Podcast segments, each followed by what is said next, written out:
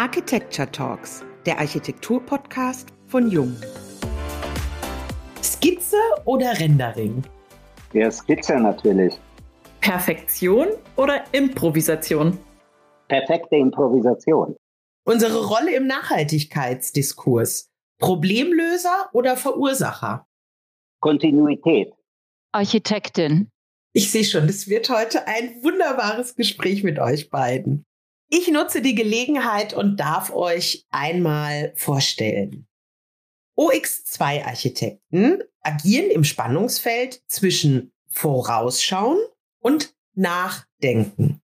Zwischen der ureigenen Aufgabe der Architektur, nämlich zu entwerfen, um diese Welt zu einem besseren Ort zu machen, bis zum Einfordern von Innovationen. Im Sinne eines Anything Goes mit einem eigenen ethischen Kompass. Denn Technologien sind weder gut noch böse, sondern unterliegen der Nutzung durch das moralische Individuum. Es geht um progressive Projektideen und nachhaltige Lösungen in der Nutzungskonzeption, aber auch den Sprung von der Theorie in die Praxis. Klar ist, dass wir vielfältige Antworten auf die dringenden Fragen unserer Zeit benötigen. Ein paar davon versuchen wir, Diane Slavic und Eva Herrmann, heute mit Ina Marie und Marcin Oravic in unserem Podcast zu diskutieren. Die Suche nach gestalterisch hochwertigen und dennoch einfachen Lösungen für komplexe Aufgaben beschäftigt das Büro OX2 Architekten, 1989 gegründet und seit 1996 von Ina Marie und Marcin Oravic gemeinsam geleitet bei allen Bauaufgaben. In der Lehre und Forschung an der Hochschule Darmstadt widmet sich Martin Oravic außerdem dem konstruktiven Entwerfen. Und das ist insofern ein schöner Sidekick, weil die beiden Gastgeberinnen dieses Podcasts in Darmstadt bei ihm studiert haben und sich nach fast 20 Jahren auf das Wiedersehen auf diesem Kanal sehr freuen. An dieser Stelle hallo und herzlich willkommen bei unserem heutigen Jung Architecture Talks Podcast. Schön, dass ihr bei uns seid. Ja, vielen Dank. Das ist unser Vergnügen. Wir freuen uns auch sehr. Den ersten Komplex überschreiben wir mit Sprache. Räume drücken etwas aus. Sie repräsentieren, zitieren oder spielen auf etwas an und werden damit zum Gegenstand philosophischer Betrachtungsweisen, aber auch ethischer Fragestellungen. Gibt es eine Sprache der Architektur? Und welchen Sinn kann es haben, über eine Architektur der Sprache nachzudenken? Also erstmal macht es wahnsinnig viel Sinn, überhaupt nachzudenken. Damit beginnt alles. Insofern auch über die Sprache der Architektur und Architektursprache. Ich hoffe innig, dass keiner von uns, die sich mit Architektur beschäftigen, jemals diese Frage beantwortet, dass es nur eine Architektursprache gibt. Es gibt ja diese ganzen Sätze, die muss man nicht wiederholen, zwei Architekten und fünf Meinungen oder wie auch immer. Insofern, es muss einfach diese Vielfalt geben. Wir leben in dieser Vielfalt nicht mal in einem Büro, ja gut, das nennt sich schon OX2, aber selbst bei uns gibt es nicht nur zwei Meinungen. Das heißt, wenn wir entwerfen, setzen wir uns mit dem Thema auseinander wie jedes andere Architekturbüro oder jeder andere Architekt oder Architektin und haben automatisch unterschiedliche Vorstellungen. Und ich glaube, nur das einander reiben, das einander respektieren, führt dazu, dass dann nachher projektbezogen eine Antwort gibt. Aber wenn man das in einer Sprache schon direkt ummünzen wollte und sagen, die haben die Sprache, also ich würde mich dagegen wehren. Ich möchte offen bleiben und in der Sprachgewalt, aber nicht in der Spracheinfalt repräsentieren. Insofern, es gibt viele Architektursprachen.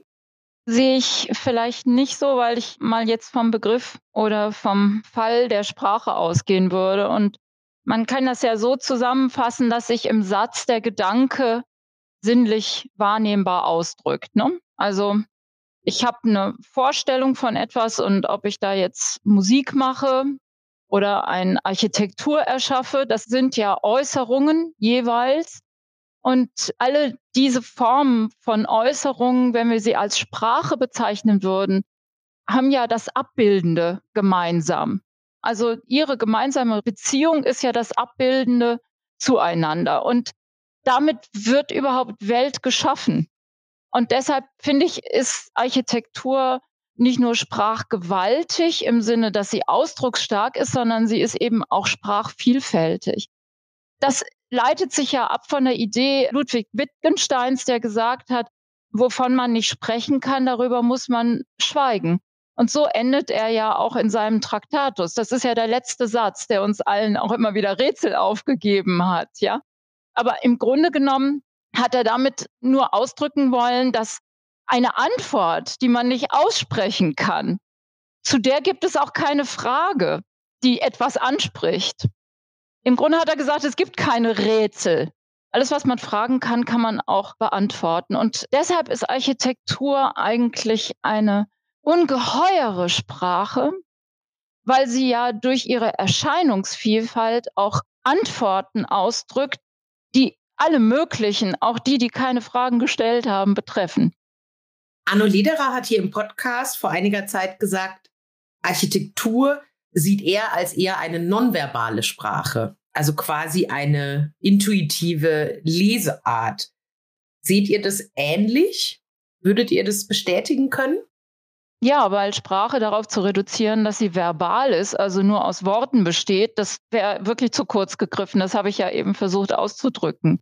Die Sprache ist vielgestaltig und auch die Rezeption von Sprache ist genauso vielgestaltig. Also diese Wechselbeziehung besteht ja in einem logischen Raumzusammenhang.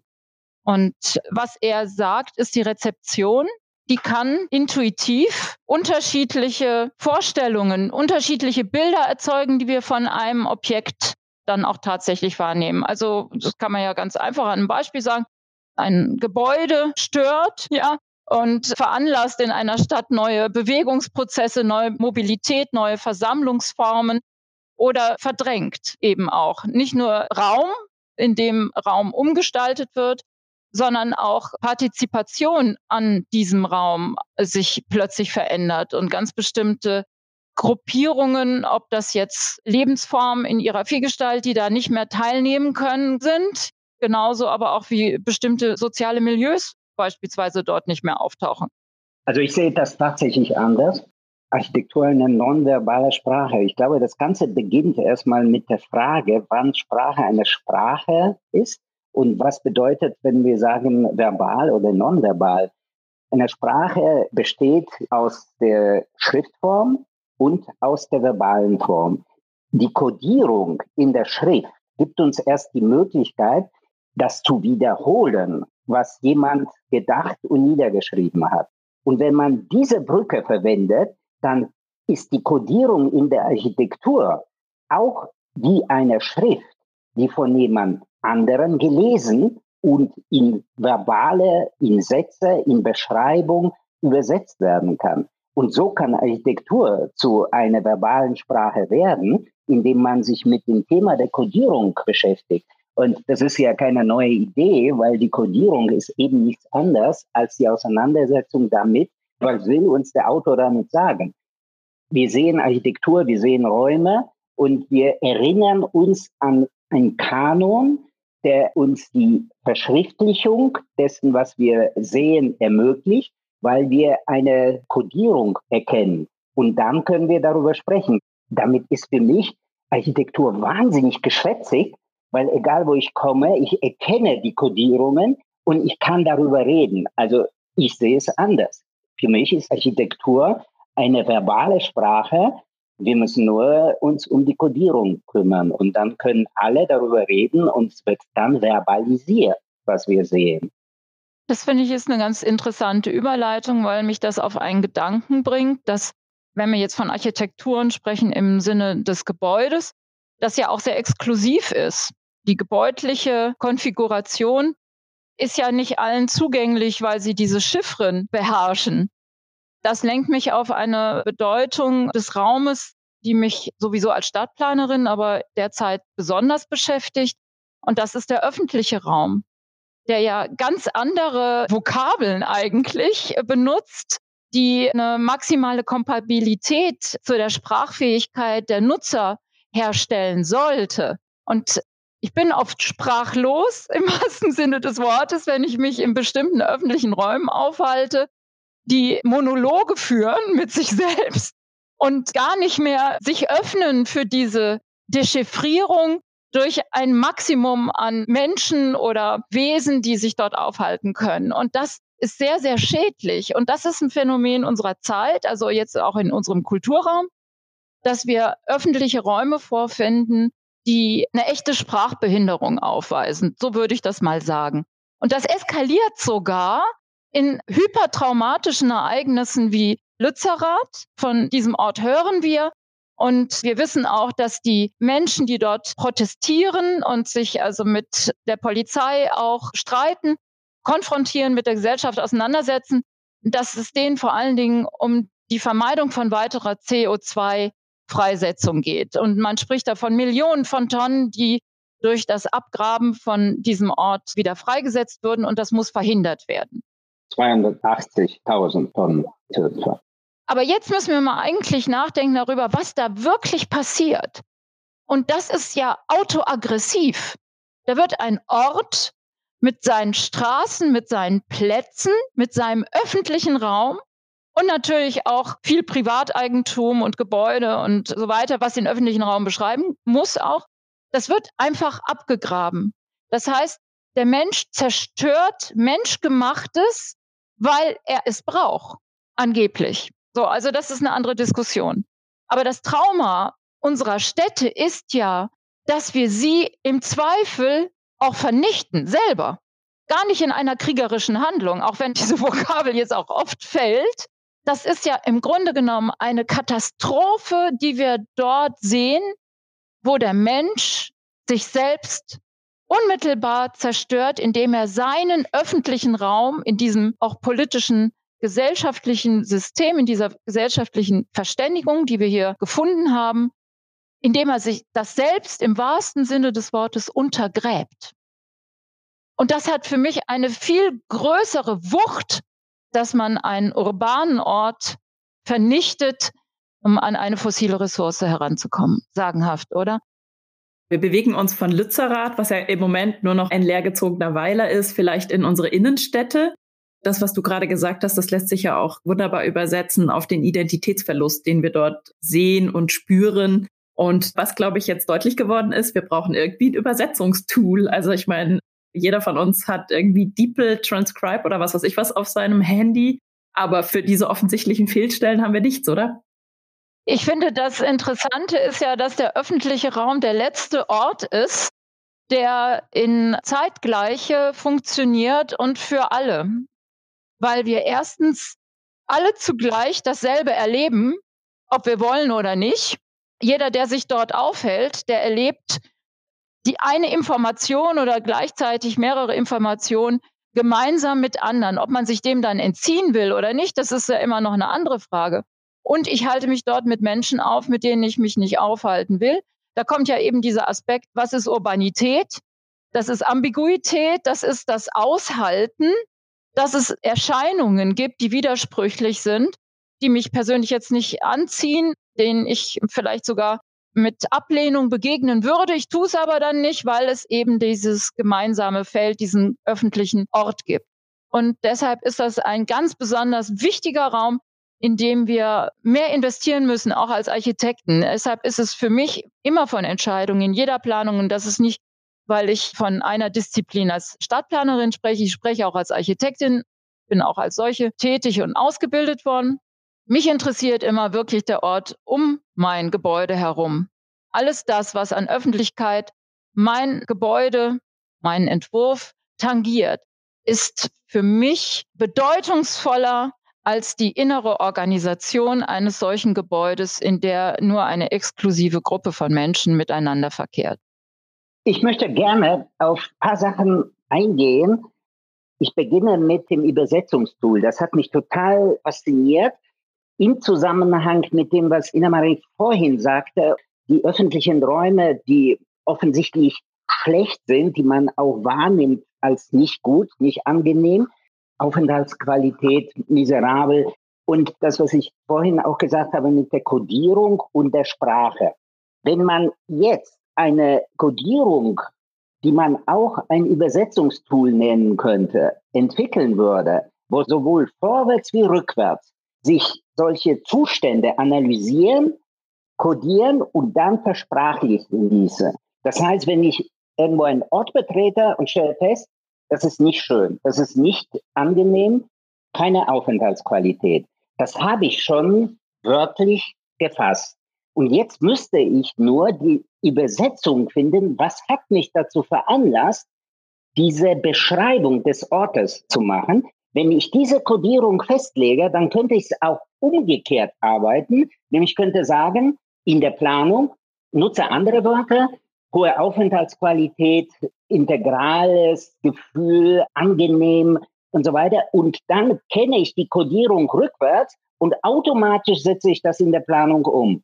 Also ich finde es schwierig, dass du den öffentlichen Raum als ästhetisches Moment reduzierst. Also wieso ist öffentlicher Raum gleich Aufenthaltsqualität? Das verstehe ich gar nicht. Was ich noch schwieriger finde, ist, dass es einen Kodierungsbegriff gibt, der quasi dann den Rückschluss zulässt, weil das würde ja die Vielfalt wieder ausschließen. Denk mal an Alphabet.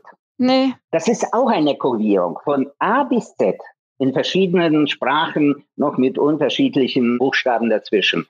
Diese Kodierung, dass wir uns geeinigt haben, dass A A ist und wenn ich dann Alpha, Beta, sonst was sage, dann weiß ich, was ich sage. Und aus den einzelnen Kodierungen habe ich eine unendliche Möglichkeit, Wörter und dann Sätze und dann Inhalte zu kreieren. Und es ist trotzdem nicht random und trotzdem vielfältig, trotzdem offen, grenzenlos. Nein, das ist nicht so. Sprache ist eben nicht grenzenlos. Sprache begrenzt. Das ist ihr Wesen. Denn was sich nicht ausdrücken lässt, darüber kann ich nicht sprechen. In der Begrenzung liegt ja eben das Ausdrückbare. Das ist ja das, was Wittgenstein meint, wenn er sagt, wovon man nicht sprechen kann, darüber muss man schweigen. Ich drehe mal wieder unsere Diskussion. Wir haben nämlich einen wunderbaren Post von euch gefunden aus dem Oktober. Ich glaube, er war von dir, Ina Marie. Nichts darf bleiben, wie es wird. Beim Immobilienmusical Expo Real wurden bekannte und einst erfolgreiche Geschäftsmodellien gespielt, untermauert mit einem Nachhaltigkeitsbeat. Nachhaltigkeitsbeat nochmal extra zu erwähnen. Hier und da noch mit ein paar grünen Zertifikaten ausgeschmückt. Und fertig war der laue Hit, bei dem fast alle mitsingen konnten, ohne genau hinzuhören. Also selbst wenn man sich bemüht und weiterbildet, ist es schwierig, da, jetzt sind wir wieder bei der Sprache, zwischen den Zeilen diese Wahrheiten rauszulegen. Das sind ja auch Kodierungen, die dort getroffen werden. Das sind ja keine Codes, sondern das sind Phrasen und die gilt es einfach dann auch als solche zu benennen.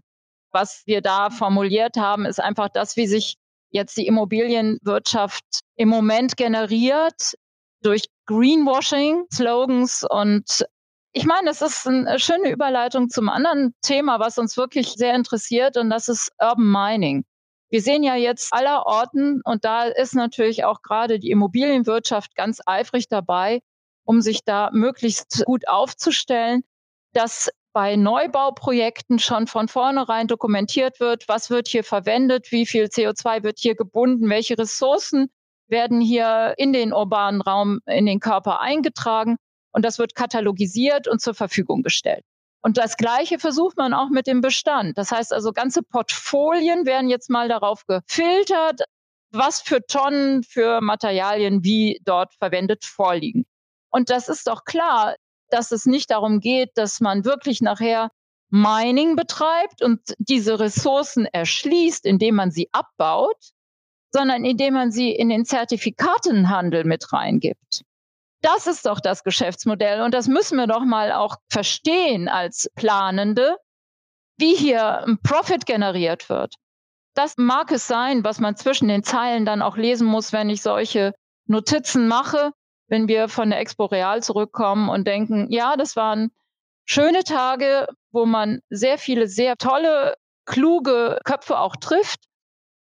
Aber es ist wie eine Reise in die Vergangenheit. Und wenn ich zu Hause bin, habe ich immer Kopfweh und denke mir, ah, du bist ja Planerin, ja, du planst ja. Mein Wesen ist es ja, Versprechen auf mögliche Zukünfte zu geben. Das heißt, ich gehe von heute in das Morgen und wenn man zur Expo Real fährt, dann ist das immer so ein bisschen wie vom Heute in die Vergangenheit zu gehen. Und dieses Zeitreisen, das bereitet eigentlich Schmerzen. Könnte man denn sagen, dass eine Unart unserer Zeit diese gern genutzten Modewörter sind. Also früher hatten wir Vorsätze, gut, schlecht, egal. Heute brauchen wir für alles eben so ein Mindset. ein neues Mindset für Sustainability. Wir reden viel zu viel und kommen eigentlich gar nicht ins Handeln. Würdet ihr da zustimmen? Ja, das ist so ein Vorwurf, den man auch immer wieder hört. Jetzt muss man mal endlich, man muss jetzt mal machen. Das ist ja, ja auch, das ist ja auch eine Phrase. Also ich Einfach kann das überhaupt nicht mehr ne? hören. Ja. Genau, da stellen sich Leute hin und rufen ins Publikum, jetzt einfach mal machen. Ja, und dann macht man so ein Labor oder ein Pop-up-Store, einfach mal machen. Und eigentlich ist das immer wieder so ein Ruf der Verzweiflung von jemandem, der möchte, dass jemand anders was macht. Ja, es ist ja immer adressiert an eine Gruppe, die motiviert werden soll, das dann ja auch mal zu machen.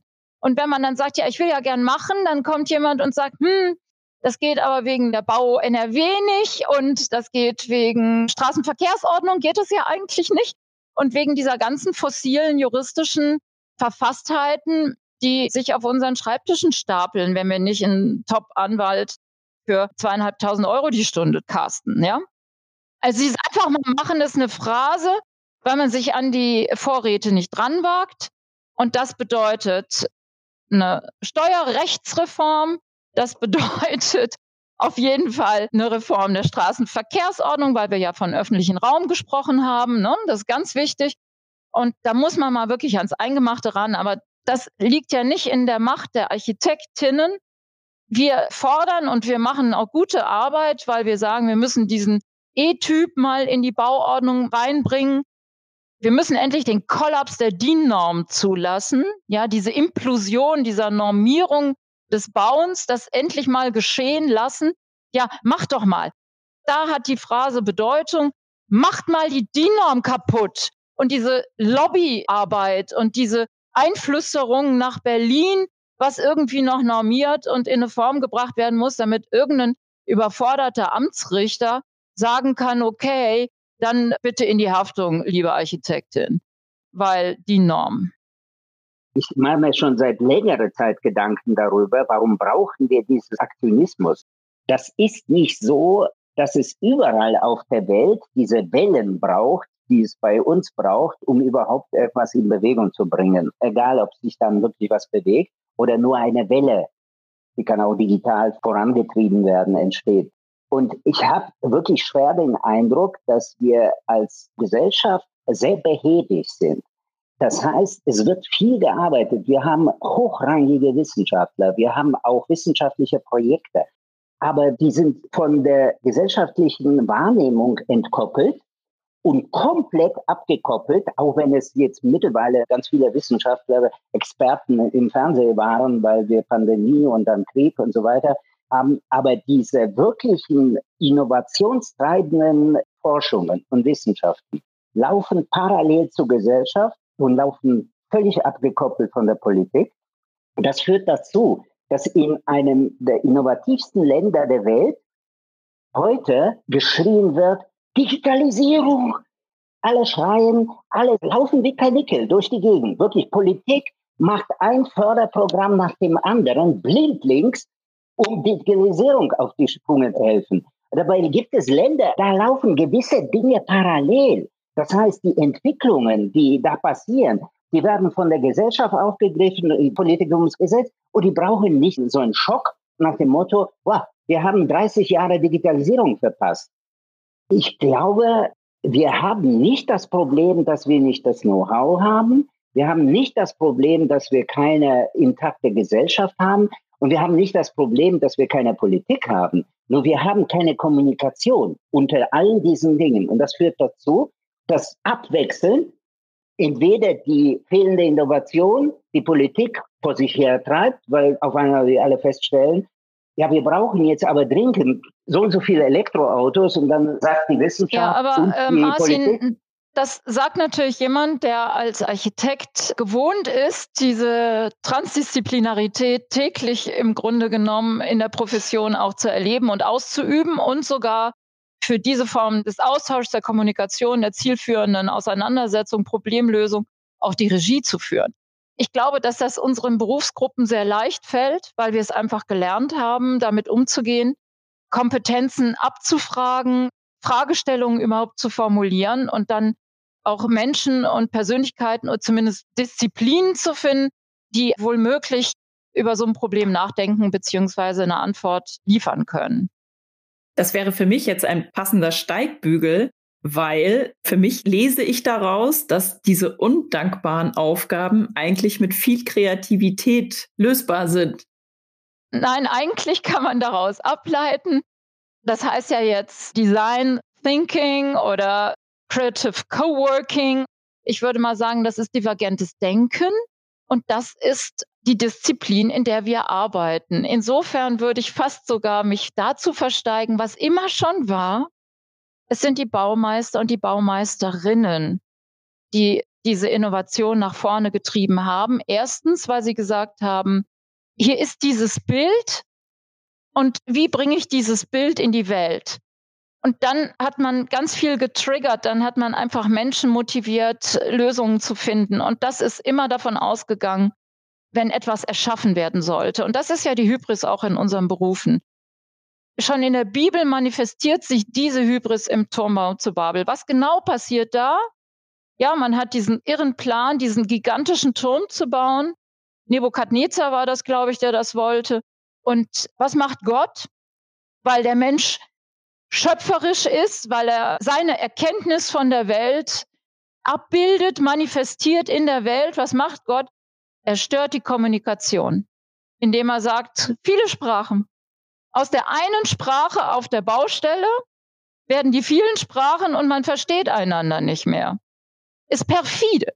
Schon als Kind hat mich diese Geschichte im Alten Testament unglaublich gestört, weil nicht der Blitz wie bei den antiken Göttern vom Himmel kommt und dann ist alles in Schutt und Asche und alles bricht zusammen und es ist vernichtet. Nein, die Ruine dieses Projektes bleibt ja bestehen.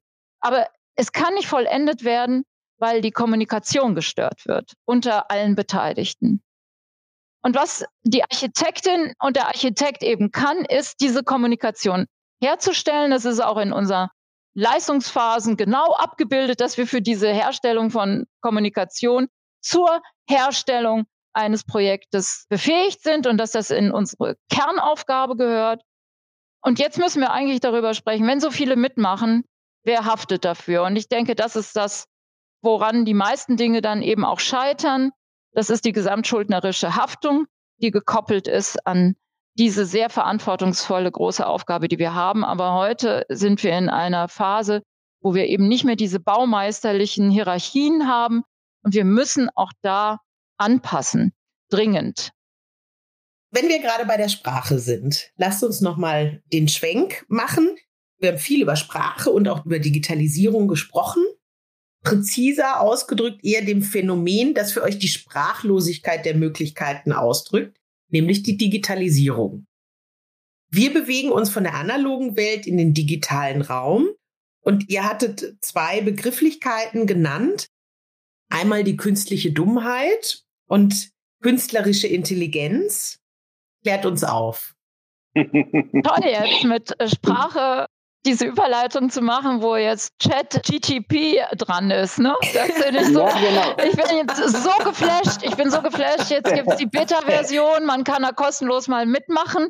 Und alle sind völlig irritiert, wie gut das funktioniert. Und das ist wirklich Artificial Intelligence und nicht artifizielle Dummheit. Aber es ist doch auch irgendwie doof, weil wenn man weiß, wie dieser Bot funktioniert, dann wissen wir, dass das ja noch immer lineare Systeme sind, die da ablaufen, ne? eins nach dem anderen, nur mit einer unglaublichen Rechenkapazität. Und im Grunde genommen stelle ich mir das so vor, dass erst über die Anwendung von wirklichen neuronalen Netzen, also dem, wie heißt das jetzt? Meinst du diese Quantencomputing? Genau. Da ist das Problem, da müssen wir natürlich Minusgrade in den Temperaturen erzeugen. Da ist wahrscheinlich wissen, wie soll man das machen. Aber wenn man jetzt so einen Chat wie diesen GTP anbauen würde und man würde ihn mit Quantencomputern machen, dann wäre es wirklich eine künstliche Intelligenz, weil das ganz nah an das herankommt, wie wir selber denken, wie unser Gehirn funktioniert. Und was jetzt ChatGTP macht, das ist ja genau was es immer gab, was mein blöder Taschenrechner auch kann, nur halt schneller und mit mehr Rechenkapazität im Moment. Ja? Du hast einfach angesprochen die Linearität und das, wozu unser ja, Gehirn eben nicht wohl Schrödingers Katze, ist. könnte so oder so. Ne? Also ist sie Genau, tot, ja, ist sie lebend, you divergentes don't know, Denken. sie ist in der Kiste und das ist ja Quantencomputing. So. Und das ist nicht Schrödingers Katze oder es ist doch die Katze, aber sie ist eindeutig am Leben. Gott sei Dank. So, das jetzt mal so erklärt. Ist das verständlich? Ja, Schrödingers Katze lebt und ich wüsste es gerne nicht so genau. Und damit sind wir wieder bei unseren kreativen Kapazitäten. Wir wissen es ja auch nicht so genau und das ist ja unser Vorteil. Und wir sind wieder bei unseren drei Wortpaaren von Anfang, wo wir die Frage gestellt haben nach Perfektion und Improvisation. Das wäre ja da auch jetzt wieder so ein Die perfekter Unschärfe. Anknüpfungspunkt. Die perfekte Improvisation oder die improvisierte Perfektion? Auf jeden Fall perfekte Improvisation. Also ich wie finde, das sind so Begriffe, dass wenn man die so kombiniert, das ist echt Brainfuck. Also, äh, hä? Ich komme, ich komme Ja. nicht rein. Was machst ja, du da? Ja, ja, wa- was heißt kombinieren? Das ist einfach so. Worte. Ureigens möchten wir natürlich alles richtig machen. Das liegt nah an Perfektion.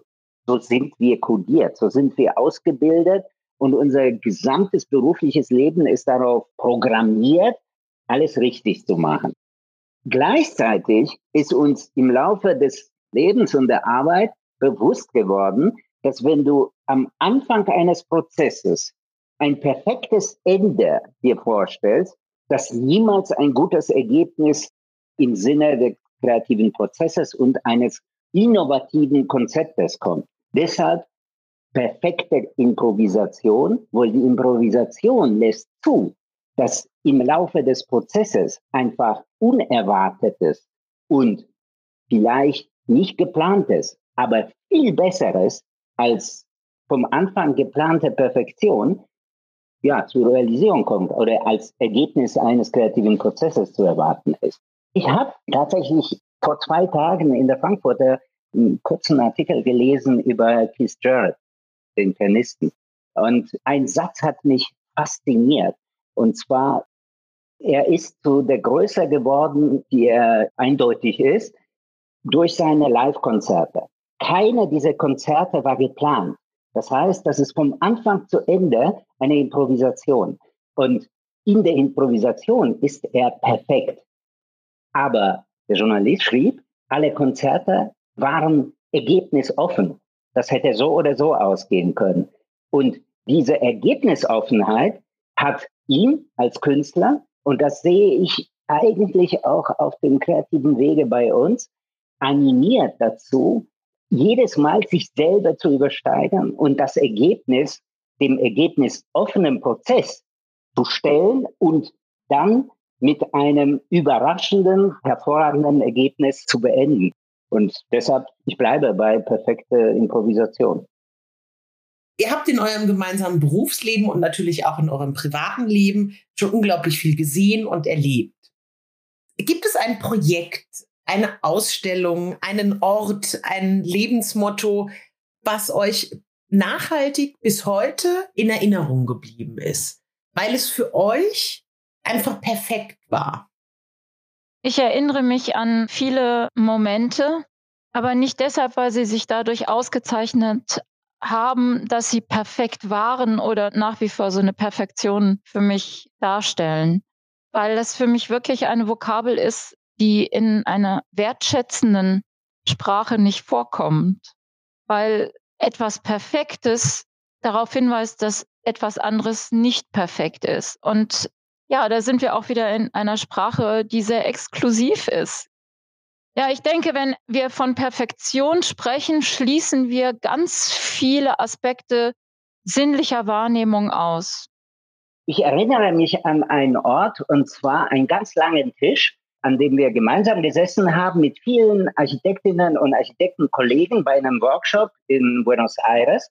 Und wir haben nach mehreren Tagen zusammen gemeinsame Arbeit an einem Konzept, das für alle gestellt war, sind schon viele Jahre her, Mitte der 90er Jahre. Und diese ganze Zeit, diese ganze Woche war sehr Architektur getränkt. Viele Gespräche, intensive Arbeit in dem Workshop in Gruppen, die zusammengewürfelt wurden.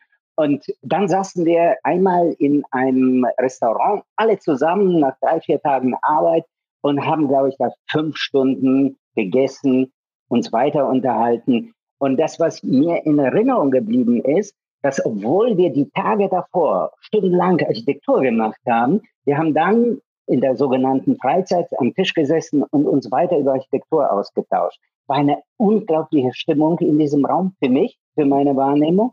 Und das werde ich nie vergessen. Ina Marie, was war dein Moment?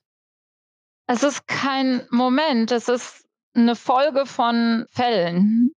Ich habe als Studierende der Fakultät Architektur an der RWTH Aachen an einer Exkursion teilgenommen und zwar 1992 führte die uns nach Sevilla auf die Expo. Wir haben, weil wir halt in Andalusia unterwegs waren, verschiedene Orte besucht und dazu gehörte natürlich auch die Alhambra Granada. Und ich war Studierende, ich glaube, sechste Semester oder vierte Semester, ich weiß es gar nicht mehr genau. Jedenfalls, ich stehe oben auf der Alhambra in diesen Räumen, in diesen Raumschichtungen auch, in dieser wunderbaren Verbindung zwischen Gärten, Innenräumen, Wasser, Düfte der Rosen. Es war so bezaubernd schön. Es war so unglaublich intensiv, diese Begegnung mit diesem Ort, dass ich schier verzweifelt war, weil ich wusste, es ist alles getan, es ist alles gesagt, es ist alles da und ich habe als zukünftige Architektin nichts dazu beizutragen. Also ich habe überhaupt der Welt nichts mehr zu geben, weil es diesen Ort schon gibt und weil an dem zu seiner Zeit alles Wesentliche ausgedrückt worden ist, was das Leben in dieser Welt ausmacht. Wie Menschen miteinander umgehen, wie wir mit Orten umgehen, all das. Und ich war ganz unglücklich, weil ich dachte, du hast das falsche Studium. Also hier wirst du nichts mehr bewirken können. Und damit bin ich zurückgekommen nach Aachen. Martin war bei der Exkursion dabei und ich habe ihm das natürlich auch mitgeteilt, welche Irritation, welches Drama sich auch in mir vollzog, weil ich tatsächlich auch angefangen habe mit diesem Studium, weil ich glaubte, eine Mission zu haben. Und Cut, nächste Szene. Ich soll eine Prüfung machen in Baukonstruktion eine Anwesenheitsprüfung, da sollten wir irgendwelche baukonstruktiven Details in einem Plan zeichnen unter Aufsicht und das wurde nachher bewertet. War auf jeden Fall relevant für den weiteren Studienverlauf. Und Marcin Oraviec schiebt mich in diesem Raum und übergibt mich einer Assistentin, die diese Prüfung beaufsichtigte, mit dem Hinweis, lass sie nicht wieder raus, ehe sie diese Prüfung nicht mitgemacht hat.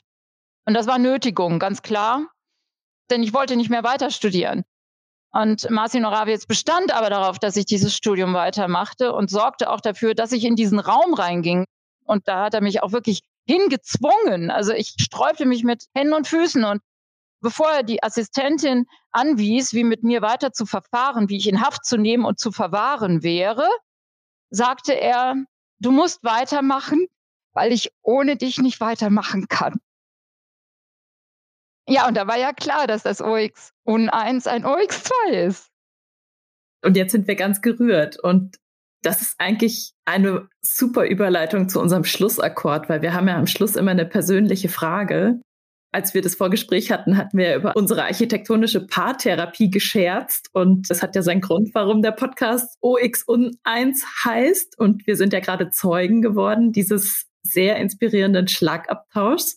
Und jetzt kommt die Hausaufgabe an euch. Dead or Alive. Mit welchem berühmten Paar der Zeitgeschichte hättet ihr gerne eine Zeit lang getauscht? Das ist eine schwierige Frage. Wollen wir überhaupt mit irgendjemandem tauschen? Das weiß ich gar nicht. Das ist auch eine Antwort. Ich möchte eigentlich mit niemandem tauschen. Also gut, Asterix und Obelix, aber das nur wegen des Witzes. das wäre in meinem Fall Asterix und Idefix. Ja. also eindeutig nein. Und ich fühle mich auch sehr wohl in diesem Paar, was wir darstellen. Und ich möchte mit niemandem tauschen. Also es geht ja darum, Partnerschaft zu erleben. Und ich meine, wenn man jetzt nicht tauschen möchte, sondern einfach darüber legt, welche Paarsituation würdest du gerne erleben wollen, außer der, in der wir uns vielfältig befinden, dann ist es sicherlich für mich Diane Fossey und die Gorillas. Was mich daran interessiert, ist einfach ihre Arbeit, die sie als Forscherin dort getan hat, aber auch als Erklärerin, wie wir die Welt sehen können und sollten, in diesem Dialog mit der Kreatur geschaffen hat. Und das ist außergewöhnlich.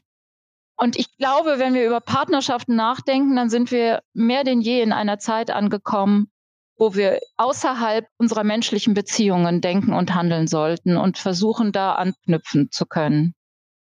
Ein schönes Schlusswort. Vielen Dank für eure Zeit und die inspirierenden Worte, die uns jetzt noch sehr lange beschäftigen werden und ich denke unsere Zuhörer auch. Bis zur nächsten Folge der Jung Architecture Talks, dem Architektur-Podcast von Jung.